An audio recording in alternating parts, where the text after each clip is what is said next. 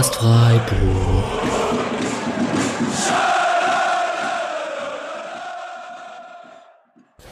Ja, hallo und herzlich willkommen zur 33. Folge des Podcast Freiburgs. Ähm, die Europapokalgesänge sind erstmal verstummt. Äh, der SC Freiburg hat zu Hause gegen Paderborn mit 2 zu 0 verloren. Ich habe danach getwittert, geerdet, Punkt. Man kann vielleicht vieles sagen, es ist wahrscheinlich ein Dämpfer zur richtigen Zeit oder zur falschen Zeit, je nachdem, wie man das sieht. Und äh, mit niemand anderem als dem hier schon ziemlich bekannten Julian, dem Ed Nokrad auf Twitter, möchte ich diese Niederlage besprechen. Hallo Julian. Hi, schönen Abend. Freut mich wieder hier zu sein. Hallo. Hast du die Niederlage verdaut? Ja, ich glaube, weil es so eine typische Freiburg-Niederlage ist gefühlt. Vielleicht sagt es jeder Fan von jedem Verein, aber äh, so eine Niederlage gegen den Tabellenletzten, die man kommen sieht, war ich danach gar nicht so überrascht oder so. Deswegen schon relativ schnell verdaut. Ja, wir hatten die Ehre, uns beim Heimspiel gegen die Hertha, also für mich war es ein Heimspiel, bei dem Auswärtsspiel bei der Hertha äh, in Berlin kennenzulernen. Stimmt, ja. Hast du das Paderborn-Spiel genauso wild verfolgt wie das Spiel mit uns damals? Ja, also äh, bisschen da auf der Nord dann ein bisschen weiter außen, nicht ganz so zentral wie da im äh, Gästeblock, aber ähm, ja, ähnlich unbefriedigendes Spiel irgendwie. also meine letzten zwei Live-Erlebnisse waren jetzt nicht so glücklich, aber äh, Stimmung war eigentlich gut, ja. Ja, und es kam irgendwie, wie es keiner erwartet hat. Ich habe hier in der letzten Folge noch groß 3-0 getippt. Ähm, man hat irgendwie sich ausgemalt, wie die Ausgangssituation wäre, wenn man 32 Punkte nach diesem Spiel hätte und äh, ganz befreit nach Köln fahren ähm, kann. Und es kam ganz anders. Der Trainer hat in der Pressekonferenz vor dem Spiel schon gewarnt und nach dem Spiel wurde er gefragt, ich zitiere kurz Christian Streich, ähm, warnen ist einfach, mit der Mannschaft das dann besser umzusetzen ist schwieriger. Das ist ihm offensichtlich nicht gelungen. Ähm, warnen kannst du immer, kannst ja sagen, dass jemand die Treppe runter, nicht runterfallen soll, aber wenn jemand die Treppe runterfällt, kannst ja sagen, ich hab's ja immer gesagt. Tja, hat er nicht genug gewarnt oder was glaubst du? Kam es bei den Spielern nicht an? Das ist immer so die leichteste Erklärung, die ich dann ungern jetzt selber benutzen würde. Ich meine, wir sind ja auch nicht dann dabei, aber es wirkte mir jetzt nicht wie so eine klassische Niederlage, wo man irgendwie das Gefühl hat, da rennt keiner und da äh, wirft sich keiner in den Zweikampf oder so.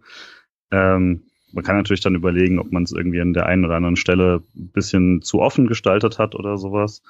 Aber ich glaube jetzt nicht, dass es zumindest in dem Sinne, dass man jetzt irgendwie nicht erwartet hat, dass Paderborn gut spielen kann, weil dafür war auch das Hinspiel, das man gewonnen hat, schon zu, ähm, zu gefährlich in dem Sinne, dass Paderborn eigentlich meiner Meinung nach mindestens ebenbürtig oder besser war.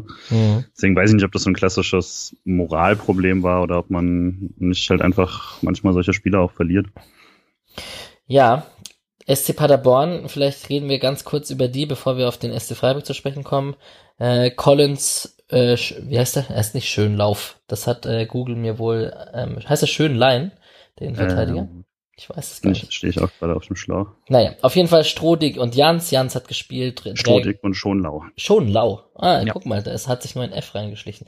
Deswegen Sprich, war ich auch mit dem, verwirrt mit dem zwei Spielern mit SCH am Anfang, das ist ja unfair. Strohdick mit SCH? Na, ja, ja okay. du weißt, was ich meine. Schon klar. Spricht nicht für unsere Paderborn-Kenntnisse, man möge es uns verzeihen aus Sicht der Paderborner.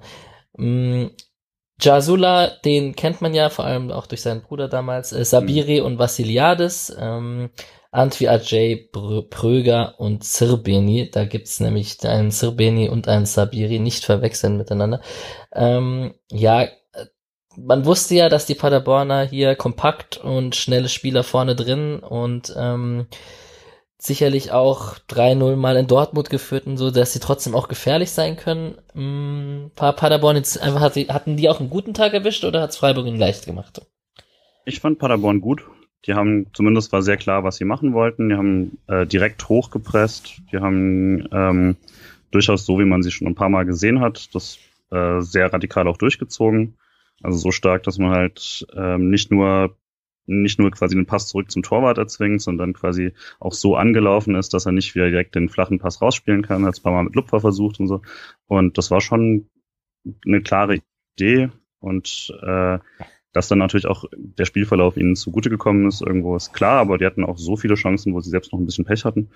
Äh, ich fand, Paderborn hat, zumindest wenn man Tabellenletzter ist und jetzt ja eine Saison hatte, wo man immer wieder gelobt wird für die Spielweise, aber keine Resultate einfährt, äh, fand ich das sehr gut gemacht. Ja, interessante Personalien für uns sind sicherlich äh, Collins und Jans auf den Außenverteidigerpositionen, weil da ja Träger noch mitspielt gerne. Mm, Collins ist ja jetzt, wie wir wissen, im nächsten Spiel gelb-rot gefährt. Vielleicht spielt er dann nächstes Spiel wieder. Mm, ansonsten Jasula fand ich interessant eine Aussage nach dem Spiel, dass der hat jetzt schon seine zehnte gelbe Karte abgeholt und die ist anscheinend eingeplant, dass der sich immer wieder eine gelbe Karte abholt und so, naja, wie sind's dann, zwei bis drei bis vier Spiele in der Saison verpasst aufgrund von Gelbsperren. Mm, und ich persönlich, also Pröger hat mich sehr überrascht. Ich habe auch nicht so viele Paderborn-Spiele gesehen, aber Vassiliades auch ein sehr guter Spieler meiner Meinung nach. Ja. Ja. Dem, dem gibt's nichts hinzuzufügen. Ja, ich bin tatsächlich auch nicht der allergrößte Paderborn-Experte. Immer wenn ich sie gesehen habe, auch schon in der zweiten Liga, fand ich, habe ich, hab ich das sehr gerne gesehen.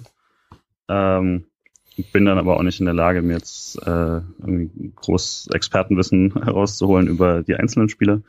Ähm, aber da kann man zum Beispiel ja bei dem äh, Schwarz-Blau äh, auf, auf Twitter nochmal nachschauen. Die haben ja einen eigenen Podcast und äh, eigenen Blog und so weiter. Äh, wirkt auch immer recht sympathisch. Genau ja, müssen wir auch nicht äh, so tun, als ob. Und mhm. auch kann man auch ehrlich sein. Ähm, zum SC Freiburg kennen wir uns, beim, da kennen wir uns besser aus. Ähm, der SC Freiburg, äh, never change a winning team. Christian Streich ähm, wurde kritisiert. Es kam im Nachhinein ein bisschen raus, dass ähm, Höfler und Waldschmidt zum Beispiel auch äh, leicht krank waren unter der Woche. Aber nichtsdestotrotz, ähm, Höhler, Petersen, Quorn vorne drin, Dreierkette mit Gulde, Koch und Heinz und gewohnt mit Günther und Schmid auf Außen.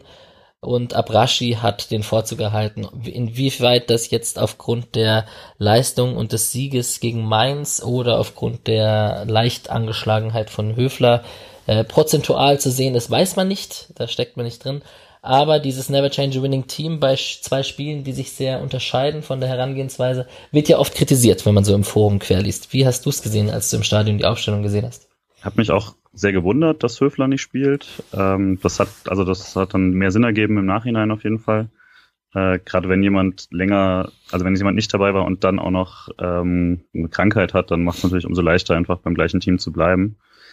Ähm, Waldschmidt wusste ich auch noch nicht, dass er nicht, dass er wieder äh, eine kleine Krankheit hatte, aber ähm, hatte ich auch eher noch erwartet, dass er jetzt nochmal äh, Quan den Vorzug lässt und Töler Petersen so weiterspielen lässt. Das heißt, der Sturmteil hat mich nicht überrascht. Höfler äh, auf der klassischen Position hätte ich schon erwartet, natürlich. Ich weiß gar nicht, hättest du jetzt gedacht, dass man Waldschmidt zum Beispiel, also wenn man, wenn man Waldschmidt spielt, ob man jetzt, wo man ihn reingestellt hätte? Nee, gefühlt hat's mich auch nicht überrascht, dass da Höhler, Petersen und Korn weiterstürmen. Ähm, Höhler, Petersen, da kommen wir gleich noch drauf länger zu sprechen, vor allem auf Personalie Höhler. Aber aber man kennt ja auch unseren Trainer mittlerweile. Abrashi hatten die meisten erwartet mit Höfler, klar.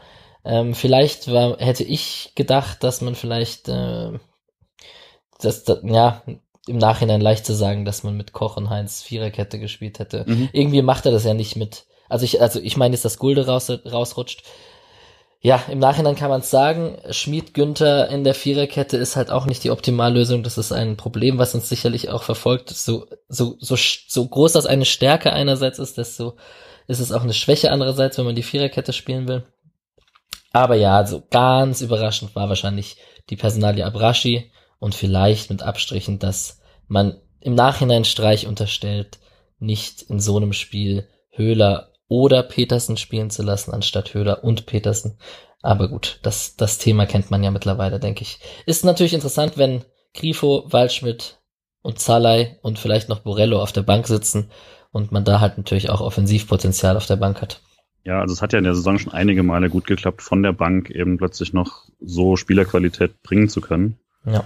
Und ähm, naja, also bisher hat sich die Saison ja hauptsächlich auch durch äh, dadurch ausgezeichnet, wie viel ähm, man aus relativ wenig oder durchschnittlich vielen Chancen, wie viele Tore man gemacht hat.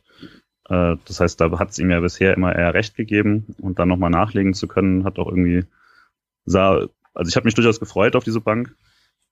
kommen wir ja nochmal zu, aber die Wirkung war dann leider nicht so, wie ich mir das gewünscht hätte. Ja. Ja, ob, ob der Trainer sich da vercoacht hat und wie man das sieht, das, das besprechen wir gleich. Zuerst würde ich gerne mit dir einmal die Highlights durchgehen. So viele Highlights gibt's gar nicht. Hm. Zumindest in der ersten Halbzeit gar nicht. Ähm, erste, erste Highlight, so richtig, war 22. 23. Minute, da hat Sabiri ist einmal durch, durch die ganze Hälfte gedribbelt und kam zum Abschluss und danach gab es eine Ecke, wo Collins zum Abschluss kam. Mm, das war, glaube ich, vor der, müsste vor der Nord gewesen sein, wenn ich das mhm. von, von, rechts nach links auf dem Fernseher. Ich glaube, da lässt der Heinz ganz, ganz übel aussehen direkt vorher. Genau, er legt den so vorbei und dann kommt er, legt er sich ein bisschen zu weit vor, aber ja, Heinz sicherlich auch nicht mit seinem besten Spiel. Nee, wirkte nicht so. Ist ja, kommt auch noch, aber auch vor dem, also hat ja beim einen Tor sieht er dann auch nicht gut aus. Genau. Und, ja. Ich fand aber, ich glaube, in der Situation, das macht Koch zumindest mal das, was er eigentlich irgendwie immer hinbekommt, nämlich den Winkel nochmal knapp. Ähm, wenn es, ich glaube, hoffe ich, was war äh, Robin Koch. Ähm, das ist irgendwie in der Saison schon beeindruckend, wie oft er da in letzter Sekunde noch den Schuss zumindest schwierig macht. Das hilft dann natürlich. Ja, das war schon extrem gefährlich. In der 28. Minute beginnt dann irgendwie das, was man im Nachhinein äh, Pleiten, Pech und Pannen von Luca Höhler vielleicht nennen möchte. Ähm, Quon, wirklich äh, hervorragende Flanke über die Abwehr drüber zwischen Abwehr und Torwart. Eigentlich genauso, wie man sie reinschlagen muss. Und äh, Höhler kommt nicht richtig ran. Koch wäre perfekt rangekommen. Höhler kommt dann mit dem Scheitel ran und köpft Koch an und Beide liegen sich gegenseitig im Weg oder springen sich gegenseitig in den Weg und der Torwart muss einfach nur den Ball aufheben.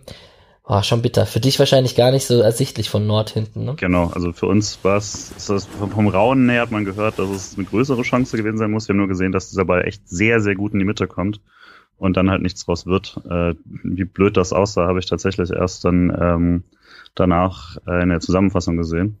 Aber ähm, was auf jeden Fall ähm, nochmal ersichtlich. Ich glaube, das gleiche ist ja später nochmal passiert, von daher ja. ist auch ein sehr unglücklicher Tag. Ja. ja. In, dann gab es noch in der ersten Halbzeit eine Hereingabe von Quon, äh, wo Schmidt zentral dann durchgelaufen ist, quasi innen hinter, also innen hinterlaufen ist es dann nicht, sondern ist Vorderlaufen. Keine Ahnung, mhm. ob es den Begriff gibt. Ähm, auf jeden Fall hat Quon äh, hat den Ball auf der Außen gehabt und hat flache reingespielt und Schmidt hat aus guter Position im Strafraum, aber das Ding übers Netz geschossen, also über, nicht übers, übers Tornetz, sondern über das Netz hinter dem Tor geschossen, also ganz weit drüber. Mm, und das war es eigentlich auch schon mit großen Highlights. Der, so, so viel waren es nicht. Was, hat man sich schön trinken können, wenigstens? Ja, also tatsächlich fand ich von der von der Lautstärke her war die erste Halbzeit schön, ganz ganz schön eigentlich. Okay. Ich habe schon gemerkt, dass alle wieder so richtig äh, Bock hatten auf auf Stadion.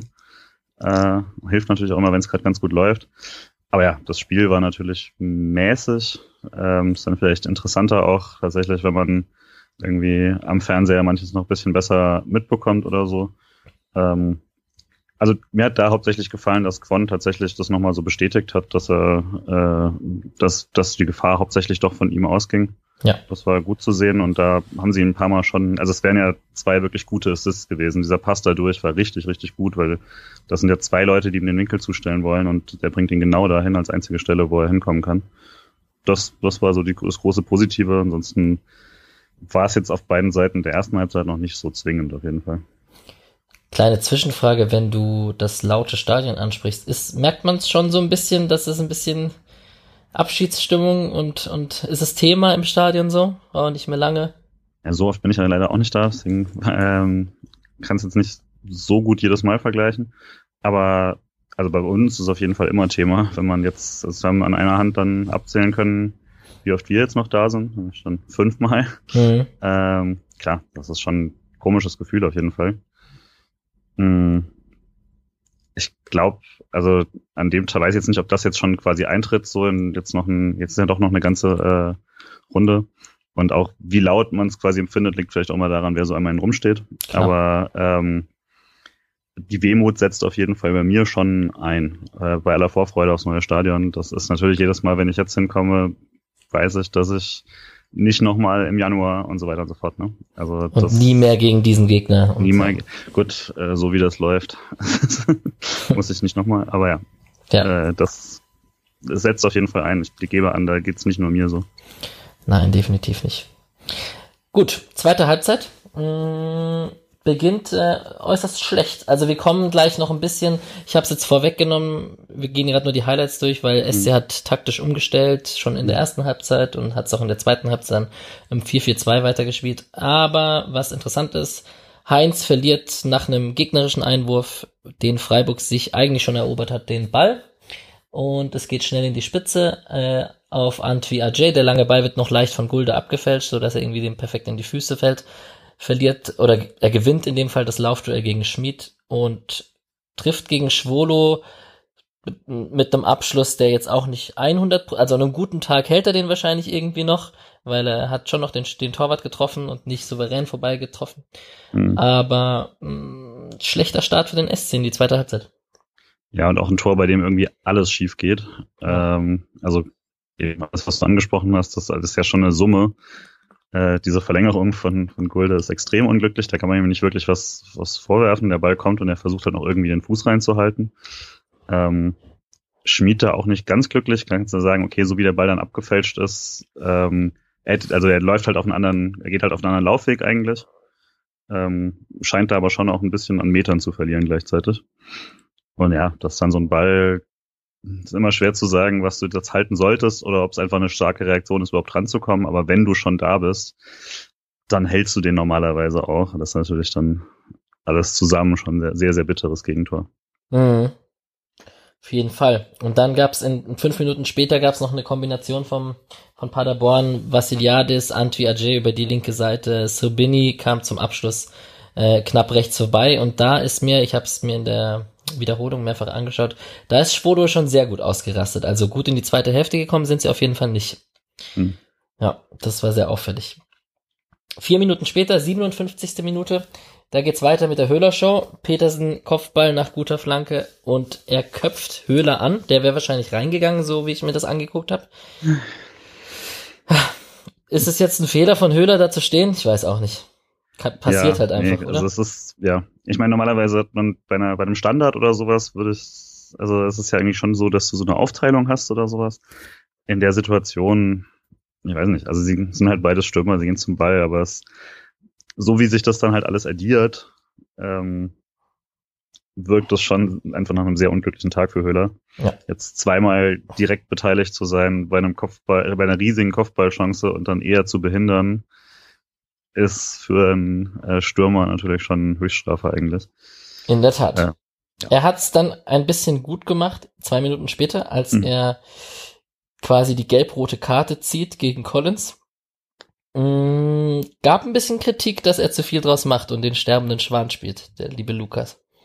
Ja, also ich finde, in der Wiederholung sieht man schon, dass das einfach wehtut. Er dappt ihm da voll auf den Fuß. Ich glaube, da muss man nicht diskutieren, dass es wehtut. Ich weiß nicht, ob es eine, also ich hätte, ich verstehe, wo die Karte herkommt, aber ich hätte auch gesagt, da hätte man jetzt nochmal so ein letzte Ermahnung-Ding draus machen können. Ich hatte jetzt nicht das Gefühl, dass irgendwie Collins vorher schon extrem viele Fouls hatte oder sowas. Ich habe mich jetzt eigentlich nur an die beiden erinnert.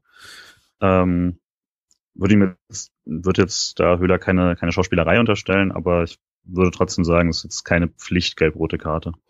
Ja. Kommt aber auch hinzu, dass er äh, natürlich aufgerückt ist und wenn Höhler sich den Ball sauber vorbeilegen kann, dann ist da ganz viel Platz. Also kannst natürlich da, das addiert sich natürlich auch nochmal, dass so ein taktischer Aspekt reinkommt. Ja, war tendenziell schon ein, ein harter Pfiff von Christian Dingert. Ähm, ja, vielleicht beschwert man sich auch andersrum mega drüber, wenn es es nicht gibt. Ja, kann natürlich also hätte dann auch zum Tag gepasst, da nicht zu bekommen und so. Ich finde es jetzt nicht, das ist auf keinen Fall eine Fehlentscheidung. Das ist ja. nur eine gelbe Karte, die du nicht immer bekommst. Und ja. Also zumindest als zweite gelbe Karte kriegst du die nicht immer. Das stimmt. Höhler hat auch bei SWR noch gesagt, dass er den Pfiff ziemlich hart fand. Genauso wie den anderen Pfiff, und zu dem wir mhm. später kommen. Äh, Grifo wurde eingewechselt, äh, doppelter Doppelpass, Fernschuss, äh, der gehalten wurde vom Paderborn-Keeper. Dann gab's äh, von Pröger einen Schuss nach einem Doppelpass, der von Koch abgefälscht wurde und an die eigene Latte von über Schwolo äh, noch abgefälscht wurde. Dann gab's äh, Pröger gegen Höhler, die Szene, die wir gerade angesprochen hatten oder mhm. die ich schon angeteasert habe. Äh, Pröger und Höhler, die sich anscheinend irgendwie aus Oldenburg noch kennen, das wurde bei SWR noch debattiert. Äh, ja, Höhler, also ich habe mich ja, wir können jetzt anfangen über Höhler zu reden. Wir haben schon ein bisschen über Höhler geredet. Ich mhm. habe mich ja auf, im Transfermarktforum zu 1, 2 äh, Höhler Verteidigungsposts hinreichen lassen, hinreißen mhm. lassen, weil ich den Ton und den, den, den Hate ein bisschen zu krass fand in dem Moment und man in dieser Szene eigentlich auch perfekt sieht, dass er sich äh, nicht wie jedes Spieler auf dem Platz trotzdem bemüht ist, gegen die Niederlage zu stemmen, hinten mitzuarbeiten, Bälle zu gewinnen äh, und läuferisch alles abspult. So, das ist so, wenn ich das von allen elf sehe, bla bla bla, klischeehaft, dann äh, bin ich erstmal zufrieden als Fan. Mm, ist halt die Gefahr, dass man sowas gegen sich gepfiffen bekommt. Ich fand es ein harter Pfiff, wahrscheinlich wie jeder SC-Fan. Fandst du ihn vertretbar? Ähm, also tatsächlich deutlich weniger, nachdem ich es mir nochmal angeschaut habe. Im Stadion, ich hatte auch einen Eindruck, so groß war der Protest jetzt nicht, wie er sonst ausfällt. Äh, das lag natürlich auch daran, dass auf der anderen Seite, aber da sah es deutlich klarer aus, weil du quasi von der hinteren Perspektive nicht genau siehst, wann wer losläuft, aber du siehst halt, wie er an ihm abprallt quasi und dann sah es recht klar aus. Jetzt in der Wiederholung dann hatte ich dann auch den Eindruck, dass es ein relativ softer Elfmeter ist. Ähm, auch nicht zur Linie passend. Also da liefen einige Zweikämpfe einfach durch, was ich angenehm fand äh, bisher in dem Spiel. Äh, die, die halt gerade so mit Armeinsatz und sowas liefen, hat er einfach dann immer auch weiter gezeigt. Oder wenn Ball noch irgendwie mitgespielt wurde, dann war es auch in Ordnung und so. Ähm, aber auch eben wiederum keine Elfmeter, wo du jetzt äh, den Videobeweis oder so ranziehen musst. Ähm, also ich beschwere mich dann jetzt auch nicht unbedingt darüber, dass er reingeht, aber er muss halt cleverer reingehen, das ist klar. Ist halt nicht seine Hauptaufgabe, aber ähm, muss er einfach ein bisschen, ein bisschen klüger ran, gerade wenn der Ball weg vom Tor geht und der eben nicht so, so gefährlich in der Sekunde ist. Mhm. Ja. ja. Sabiri 2 zu 0, äh, souverän verwandelt. Erster von drei Elfmetern, der von Paderborn in der Bundesliga verwandelt wurde dieses Jahr übrigens. Hm. Und ähm, Koch hatte noch einen Kopfball, der Koch hat am Ende noch den den nächsten Stürmer gespielt, ähm, den, den Offensivstürmer mit Kopfballduellen. Er hatte noch einen Kopfball, den er nicht gedrückt bekommt. Und so steht am Ende eine 2 zu 0 Niederlage gegen Paderborn. Hm, was machen wir damit? Ähm, Einzelspieler. Wie fandest du, Quon hatten wir schon angesprochen, der in der 70. Minute ausgewechselt wurde. Das hat auch ein bisschen für Kritik gesorgt, ähm, der aber sicherlich noch einer der Lichtblicke war und auch gegen Köln beginnen dürfte, wenn man das so sagen kann. Mhm. Ähm, ansonsten ist dir jemand positiv, negativ aufgefallen? Würdest du da irgendjemand hervorheben? Mm, also, ich fand Koch wieder gut. Ähm, in allen seinen Rollen fand ich, hat er das gut gemacht. Ja, wurde ein bisschen und, hin und her gezogen in den Systemen. Ja, das ne? ist auch das Undankbarste, glaube ich, was du haben kannst, das quasi drei verschiedene Rollen zu spielen in dem Spiel. Ähm, daher, also ist mir gut aufgefallen. Äh, hab paar Mal gelesen, dass Leute Haberer sehr gut fanden. Das habe ich im Stadion nicht so gesehen. Das ist aber auch da ein bisschen schwieriger zu sehen, würde ich sagen. Gerade wenn du so eine, wenn du, wenn du in der Position spielst oder in den Positionen, da sehe ich vielleicht auch nicht jede Aktion. Aber ich, also das war jetzt wirklich kein Spiel, wo ich das Gefühl hatte, hier äh, hat einer jetzt ist einer vorne wegmarschiert oder so äh, und auf alles alle Blicke auf ihn. Ja. Deswegen, also ich hatte jetzt keine, auch jetzt auch nicht im Sinne von äh, hier ist ein Spieler, der deutlich unter dem Niveau war, aber es gab halt mit, würde ich sagen, Heinz und äh, Höhler zwei sehr unglückliche äh, Auftritte. Bei Heinz jetzt nicht so durchgehend, aber halt in zwei Aktionen und ja. Ja, und man hat auch gesehen, das Spiel des SC mit der Dreier-Fünfer-Kette, das krankt schon sehr, wenn Günther und Schmid nicht ihren besten Tag erwischen. Also ich weiß nicht, im Fernsehen hat man das schon sehr gesehen, dass Günther sich sehr oft festgerannt hat und mhm. nicht mit seinen Tempoläufen auf der Seite durchkam. Und Schmid hatte jetzt auch äh, nicht seinen effektivsten und besten Tag. Naja. Also mir hat doch so ein Eindruck, also wenn so bei, bei Günther hat es dann teilweise gefehlt, fand ich, dass, dass man eine andere Option hatte als das klassische, er rennt an, er legt einmal ab, er kriegt nochmal den Ball oder so. Mhm. Oder er zieht die Mitte und legt dann einmal den Ball raus. Das waren so die zwei Bewegungen.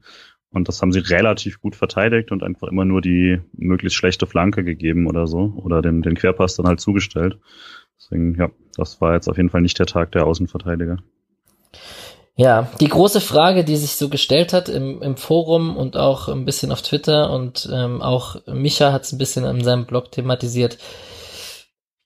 Die Frage im Forum war hauptsächlich, äh, ob sich der SC und Christian Streich und sein Team vercoacht haben. Also das ist natürlich Never Change a Winning Team, das haben wir schon angesprochen, auch mit der Krankheit von Höfler zum Beispiel, der ja vielleicht reingerückt wäre.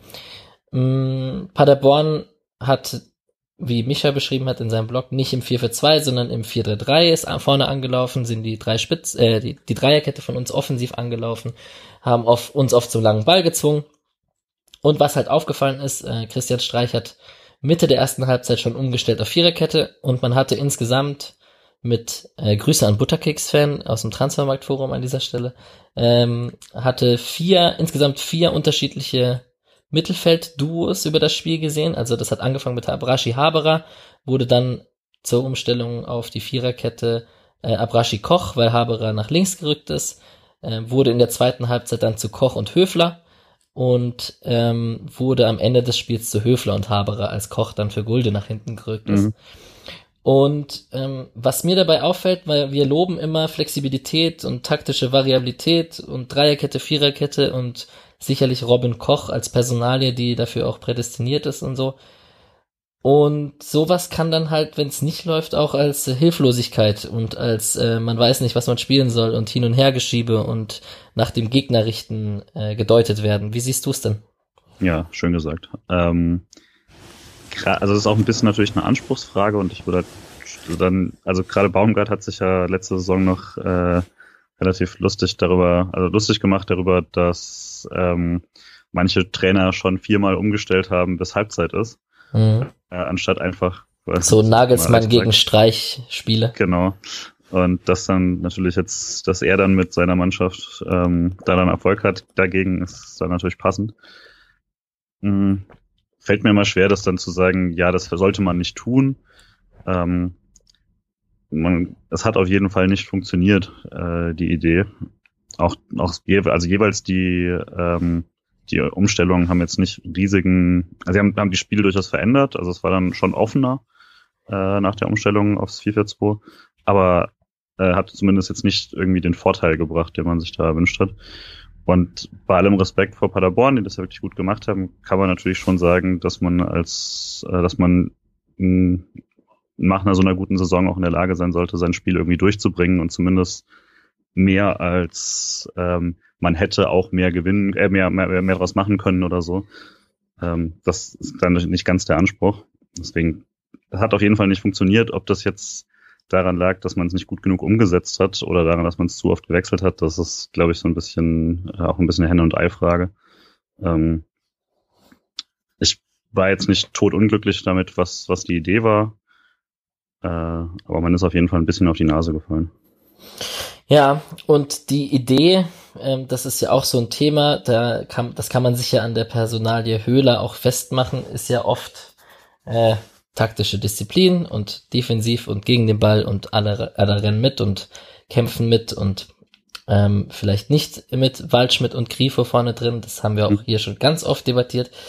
Trotzdem fällt's auf, ähm, wir verlieren zwei Spiele gegen Union, wir verlieren gegen Paderborn zu Hause, wir haben auswärts gegen Paderborn schon Probleme gehabt. Wir haben gegen Köln zu Hause verloren. Ähm, wir haben es in der Hinrundenanalyse auch schon debattiert. Probleme gegen Mannschaften von unten. Ja, und gerade pressingstarke Mannschaften, die auf, aufs eher aufs Umschalten dann setzen, ähm, Hat's was ja. mit dem Freiburger, mit dem Streichen Mut zu tun, in solchen Spielen dann doch auf das Spielerische zu setzen?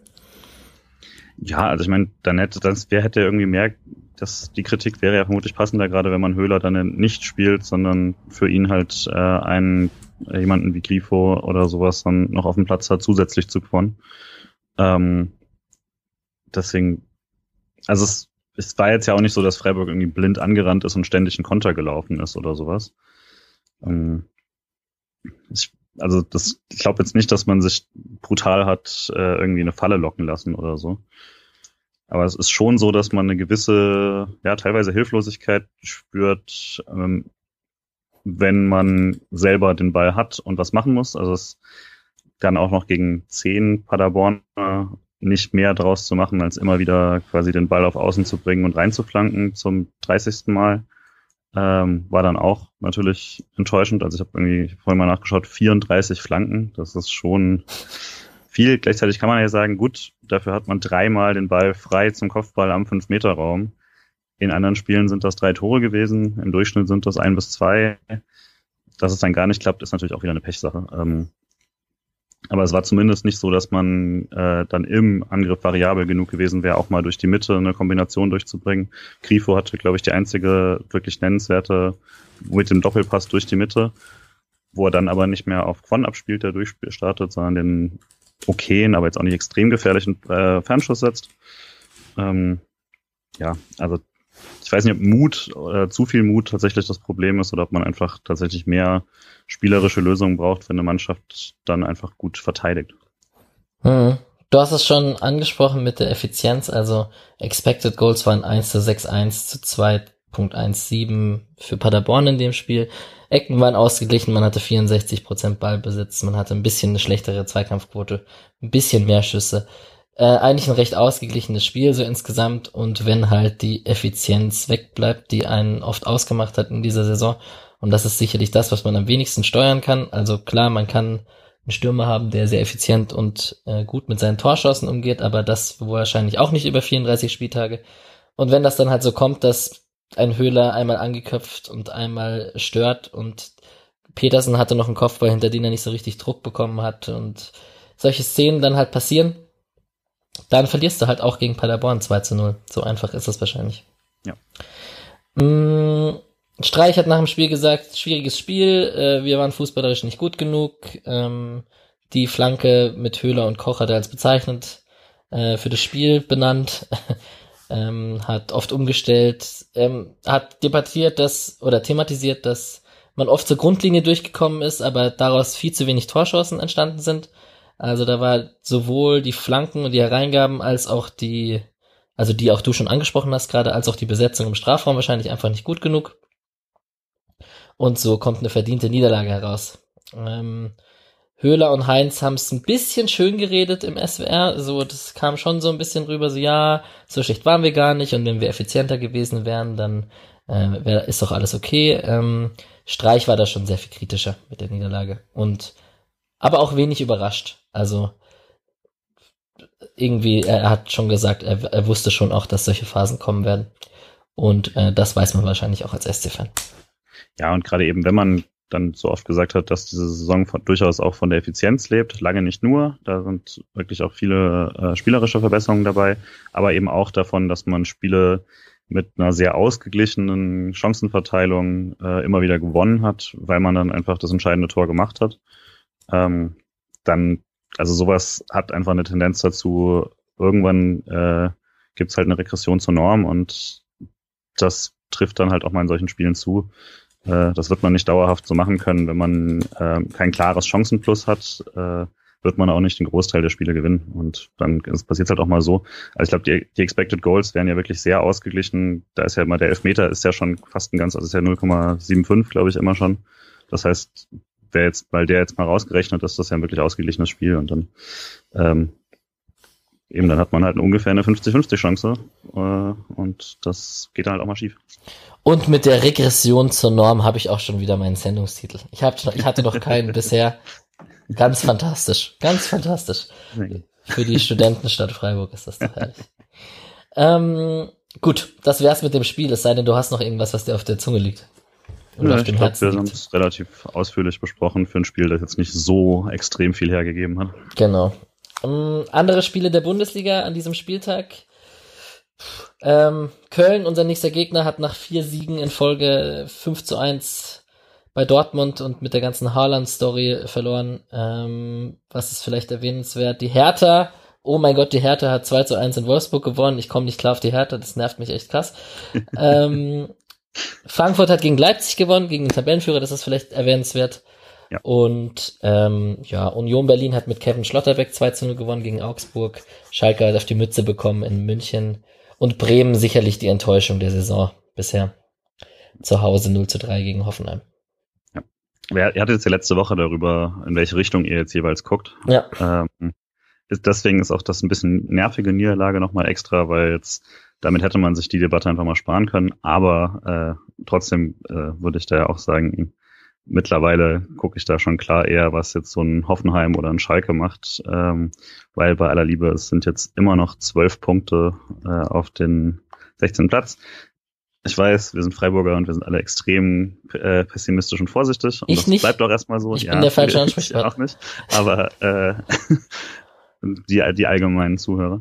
Und, äh, und wenn man nächste Woche gegen, gegen Köln irgendwie nicht gewinnen sollte, wird da wieder sehr viel geungt werden. Aber Das ist dann die Regression zur Norm. ja, jetzt nicht übertreiben.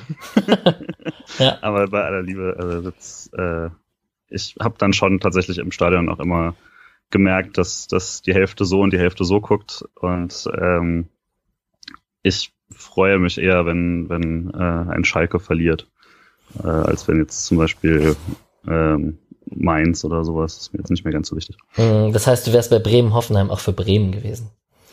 Sowieso, aber ja, da noch Sowieso extra. auch, klar. Ja, schon interessant. Ähm, ich habe mir gedacht, ähm, wenn, also Leverkusen 13-0 gegen Düsseldorf, Leverkusen ist auch einfach klar stärker, ich meiner Meinung nach, wenn irgendwie was in Richtung Europa gehen sollte, dann, also vielleicht noch mit Abstrichen Schalke, die ein bisschen überperformt haben, aber die sind wahrscheinlich auch eigentlich stabil genug. Eigentlich geht's nur über den siebten Platz und Hoffenheim. Und Ja. keine Ahnung. Ja, Frankfurt, wirklich Frankfurt wird da noch mitspielen und so. Ja, na klar, das ist jetzt gerade momentan die Momentaufnahme. Hm. Aber gut, ich kann mir nicht vorstellen, dass, ähm, dass von diesen Top 5, da zähle ich jetzt Leverkusen dazu und Schalke nicht. Das, also das ist meine Wahrnehmung, dass da einer nicht in den Top 5 landet oder in den Top 6. Das kann ich mir nicht vorstellen. Dafür sind sie irgendwie zu gut. Na gut. Mm, Tabelle ist auf jeden Fall zusammengerückt. Der erste hat verloren und der letzte hat gewonnen. So. Gut, ein paar Sonderthemen die Woche, so viel gibt's gar nicht. Ähm, Höhler hatte passenderweise vor dem Spiel schon verlängert. Ähm, vielleicht lag es auch daran, man könnte man jetzt munkeln. Ich würde das verneinen. Ähm, sein fast Namensvetter Chico Höfler kam heraus, dass er noch seinen Vertrag verlängert hat. Ähm, Freiburg ist seine fußballerische Heimat. Und ich habe ein bisschen rumgelesen und es fühlt sich so an, als ob er langsam auch die Wertschätzung bekommt, die er verdient. Zumindest mehr als noch vor zwei, drei Jahren. Ja, also auf jeden Fall. Das freut mich auch. Ich war da immer auf, äh, schon eher auf seiner Seite mit den ein, zwei Kritiken an seinem Spiel, die vermutlich die meisten haben, aber als insgesamt sehr wichtiger Spieler. Und ähm, ja, deswegen hat es mich auch gefreut, dass das direkt wieder ist. Und man vergisst ja teilweise scheinbar schon einfach, wie lange jetzt Öfler schon bei uns ist. Deswegen, ähm, also es ist ja durchgehend quasi seit jetzt zehn Jahren, das ist schon beeindruckend. Und äh, ja, freut mich. Ja, auf jeden Fall. Hatte seine Laie nach Aue da, seine, die zwei Jahre. Ja. Und ansonsten Freiburger durch und durch. Ähm, zu den ausgeliehenen Spielern. Kevin Schlotterbeck hatte ich vorhin schon kurz erwähnt. Mittlerer Mann in der Dreierkette zwischen Subotic und Friedrich. 2 zu 0 gewonnen gegen Augsburg. Schon beeindruckend auch, was Union Berlin da macht. Ähm, Hübner und Parensen auf der Bank. Das heißt, Kevin Schlotterbeck schon auch als mittlerer Mann in der Dreierkette, glaube ich, auch bei Union Berlin echt wichtig und gesetzt. Ähm, nächsten Samstag in Dortmund mit Union Berlin.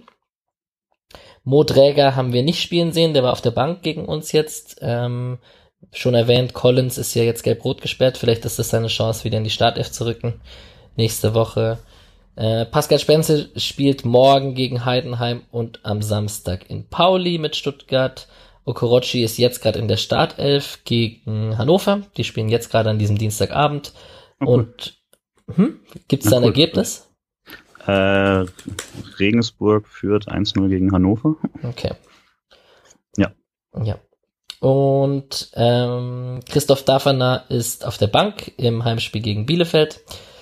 Ähm, jetzt, sie spielen auch gerade jetzt an diesem Abend. Ähm, Terrazino spielt jetzt morgen gegen Karlsruhe zu Hause mit Dynamo Dresden und am Wochenende auswärts in Heidenheim. Kammerbauer hat am Sonntag 4 zu 1 gegen 1860 verloren mit Eintracht Braunschweig und dabei keine Minute gespielt, also auch wieder sehr schade. Und Konstantin Frommann, ähm, ich, das, also vielleicht erwähne ich Kammerbauer und Frommann ab nächster Woche einfach auch gar nicht mehr. Aber Konstantin Frommann ist äh, wieder nicht in der Startelf gewesen Ähm, die haben am Montag in Lautern gespielt und äh, man sollte ja meinen, so als Ersatzkeeper nach der Winterpause ist nochmal Zeit anzugreifen, um vielleicht da bei der Sonnenhof Groß Asbach im Tor zu stehen. Aber auch das hat nicht geklappt. Naja, schade. Verfol wen verfolgen wir? Terrazino bei Dresden habe ich Bock zu verfolgen. Vielleicht dem gönne ich es eigentlich sehr. Ja, wäre schön, zumindest für ihn. Ja, das wird ja, also wird ja immer wieder als so die Seele des Teams bezeichnet. Dafür dann schade, dass er so wenig spielen konnte. Und ja, vielleicht freut mich, dass es dann auch hoffentlich für ihn dann äh, in der Liga da besser laufen kann. Ja, ansonsten ist noch spannend, ob noch was passiert. Letzte Woche war es ein bisschen heiß mit Koch und Benfica anscheinend. Mm, ansonsten gibt's natürlich so Kandidaten wie Kat und Rave und ja, die üblichen Verdächtigen. Glaubst du, es passiert noch was? Also wenn dann genau diese als Abgaben, ähm, dass, dass jemand aus der Startelf tatsächlich jetzt im Winter abgegeben wird oder aus der, aus der Start 18 quasi, aus der äh, Rotation, halte ich für sehr, sehr unwahrscheinlich. Ja. Und es wirkt ja auch in allen Berichten so, dass das vielleicht gewünscht ist, aber dass Freiburg das einfach nicht mitmacht. Ja, ja. Ähm, die anderen Mannschaften, hm, ich hab's, eigentlich kann ich wiederholen, was letzte Woche gesagt wurde. Äh, die zweite Mannschaft vom SC fängt am 22. Februar an. Die U19 am Sonntag, den 2. Februar, das ist äh, jetzt am Sonntag, bin ich richtig? Ja, ich bin richtig. Gegen den KSC. Ähm, U19, 5. gegen 7. Und die Frauenmannschaft fängt erst am 16. Februar an gegen den SV Sand. Da steht noch die Folge aus mit Ejüp und Tamara. Freue ich mich auch drauf. Eine kleine Ergänzung noch zum, äh, zur, ehemalige, zur ehemaligen Spieler, mhm. ähm, weil äh, Till und du es letzte Woche drüber hatten. Äh, äh, Moetrissou ist ja jetzt in Frankfurt, das ist Rot-Weiß Frankfurt, bekannt vielleicht daher, dass Mario Basler dort vor äh, einigen Jahren seine kurzzeitige Trainerkarriere wieder belebt hat, äh, extrem erfolglos. Und äh, ansonsten auch bekannt als der überregional, als der Verein, ähm, der vom Verband verboten bekommen hat, äh, seinen Trikotsponsor zu benutzen, äh, weil es ein äh, Frankfurter FKK-Club war und es dann äh, sich durchgesetzt hat. Das heißt, er ist da auf jeden Fall in einem ähm, Top-Etablissement gelandet. Äh, die Saison geht ab März weiter. So, so. 100, 150 Meter vor meiner Haustür ungefähr der Platz. Dann bist du mal den Mo. Ich erwarte ein Foto. Das wird dann ein Cover für eine Folge von mir. Alles klar. Sehr gut. Und dann möchte ich abschließend äh, mit dir kurz über das nächste Spiel reden. Erster FC Köln, auswärts. Äh, Bilanz zwischen SC und Köln ist 27 Spiele, 11 Siege für beide Mannschaften und 5 Unentschieden. Also wenn einer gewinnt, zieht er die Bilanz auf seine Seite. Ähm, interessant ist wahrscheinlich, dass Dominik Heinz gegen seinen Ex-Verein spielt. Ähm, ich habe einen guten Köln-Fan als Kollege, auch als Mannschaftskamerade hier in, hier in Berlin. Äh, wir reden immer so über die gemeinsamen Spieler. Denn meistens ist es natürlich naturgemäß so, dass die Freiburger nach Köln gewechselt sind. Ähm, ich erinnere an Sanu oder Mohammad oder und Anta. Und ähm, mittlerweile ist es natürlich so, dass bei uns einer spielt, der bei Köln gespielt hat. Ähm, den vermissen die übrigens sehr, die Köln-Fans, mhm. unseren Heinzi.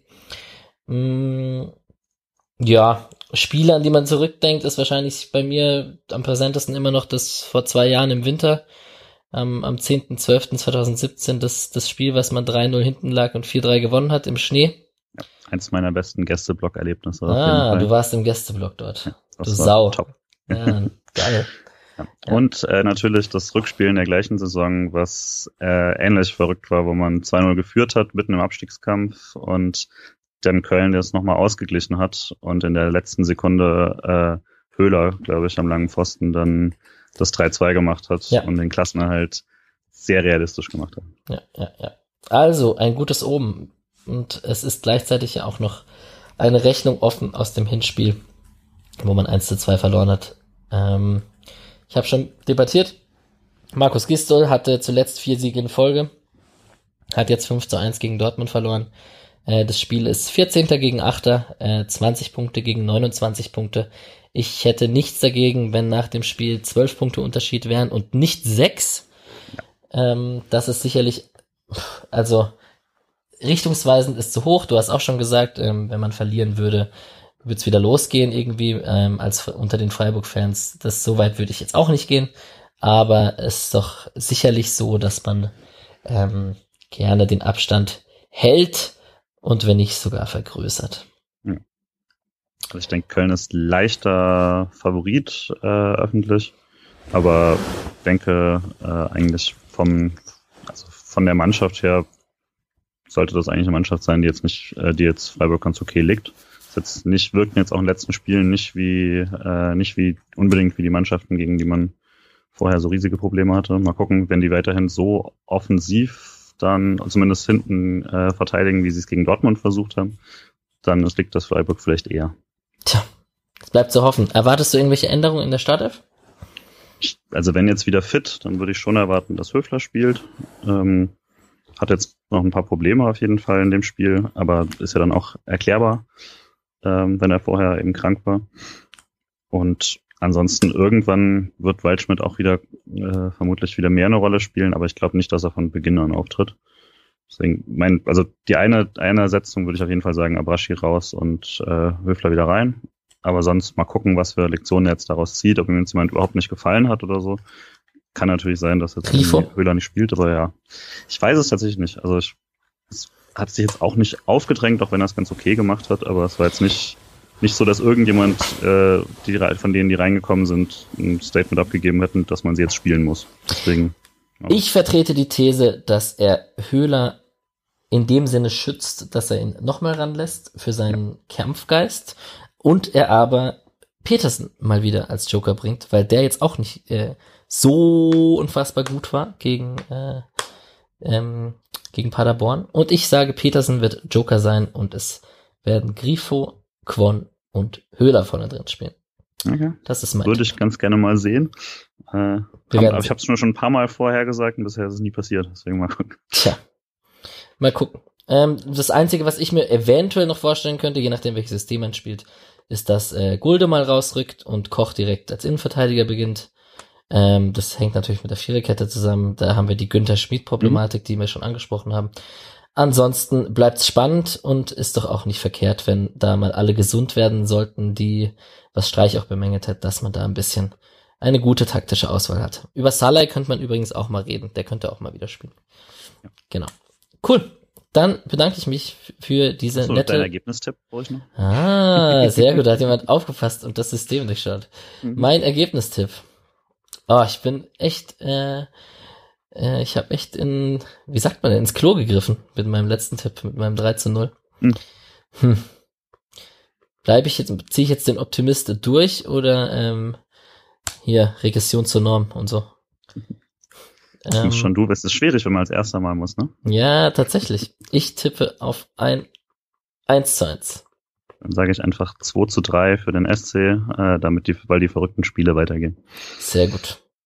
Dann bedanke ich mich sehr für diese ein bisschen kürzer als sonst, aber das ist auch bei einer 2 zu 0 Niederlage gegen Paderborn sehr vertretbaren ähm, Folge und äh, wünsche dir einen schönen Abend, liebe Julia. Ja, danke fürs äh, Einladen und bis zum nächsten Mal. Gerne.